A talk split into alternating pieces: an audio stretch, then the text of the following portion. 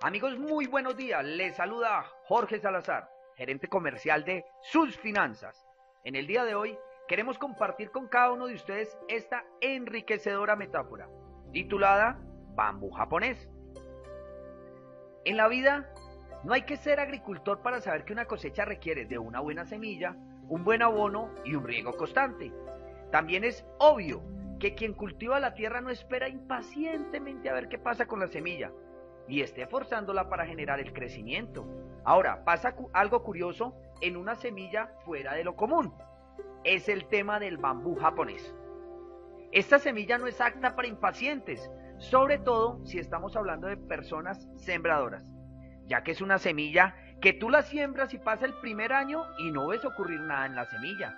La riegas, estás pendiente del crecimiento de ella, pero realmente no observas nada.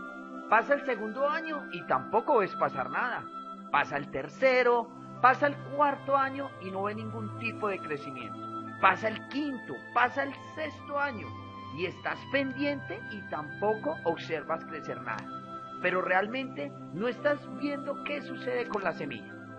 Cuando existe el desconocimiento, parece que no está ocurriendo nada y apenas en el séptimo año aparece un pequeño brote de crecimiento.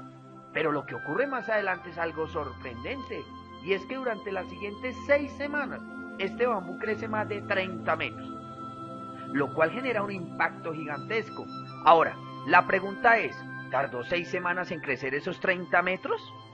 No, cuando los investigadores verifican qué estaba ocurriendo, encontraron que la planta durante los primeros siete años, que aparentemente estaba inactiva, estaba generando un completo sistema de raíces que le permitiera sostener ese crecimiento, formando raíces horizontales y verticales para soportar toda esa estructura y todo ese crecimiento que iba a tener. Así que realmente fueron siete años y seis semanas. Entonces lo que estamos haciendo en la vida de cada uno de nuestros procesos es primero sembrar semillas y empezar a crecer raíces. Vamos creciendo internamente, cada persona también es una semilla que requiere su tiempo, requiere su proceso. Algunas van a crecer de una forma más rápida que otras. Lo importante es que tú te sigas dando cuenta que estás sembrando semilla, que estás fortaleciendo raíces, que estás avanzando en tu forma de estructurar las cosas, aunque a veces no lo notes. Lo importante es que durante ese proceso trabajes mucho en ti, crezcas en liderazgo.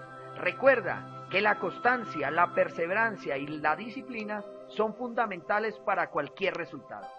Muchas bendiciones.